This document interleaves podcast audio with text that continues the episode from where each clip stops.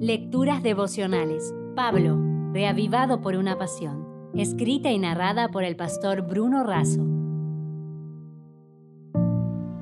Hoy es 4 de septiembre. Piedra alta. En Colosenses 4.2 leemos, Perseverad en la oración, velando en ella con acción de gracias. El pastor Walter Weiss fue quien me llamó al ministerio cuando terminé la carrera de teología.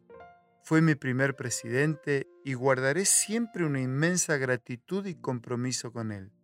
No solo por el llamado, sino por inspirarnos a un fiel y abnegado ministerio. Fue él quien escribió la historia de los orígenes del Instituto Adventista Balcarce en la zona sur de la provincia de Buenos Aires, Argentina en su libro Un gran desafío hecho realidad, cuenta los años de esfuerzos, luchas y perseverancia en oración. Después de una búsqueda minuciosa y oración ferviente, se dio con lo que parecía ser la mejor opción. Para eso, había que entrevistar al ingeniero agrónomo Carlos Alberto del Torto. El cartel de entrada a la estancia decía Piedra Alta. El ingeniero quedó sorprendido por la idea de establecer un colegio adventista con internado.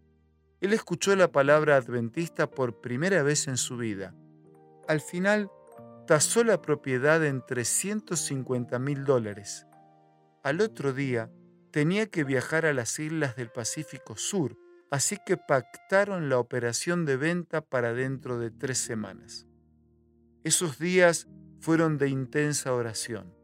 Al reencontrarse, el dueño del terreno relató con asombro que en su viaje a las islas del Pacífico había conocido el Colegio Adventista del Fulton en las islas Fiji y que vio allí a un coro, una orquesta y una banda de estudiantes interpretar muy buena música.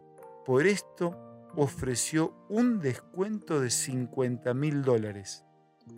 La propiedad fue comprada y se construyó allí el Instituto Adventista Balcarce, un colegio que sigue formando jóvenes para cumplir la misión. El pastor Heriberto Miller fue nombrado promotor y director del proyecto y fue este amigo que hoy descansa en las promesas del Señor, quien perseverando en la oración, brindando un fiel y abnegado servicio y amando a la juventud, llegó a ser el primer director de la institución.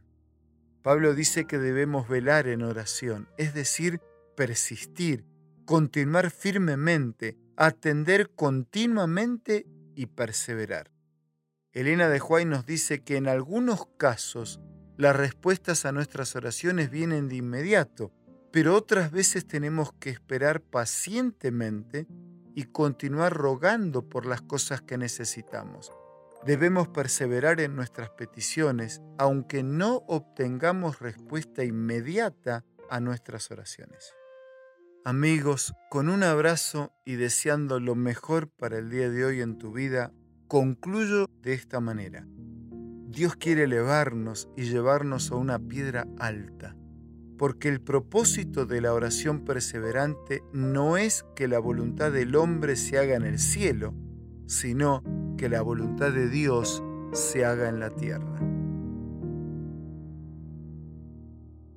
Si desea obtener más materiales como este, ingrese a editorialaces.com.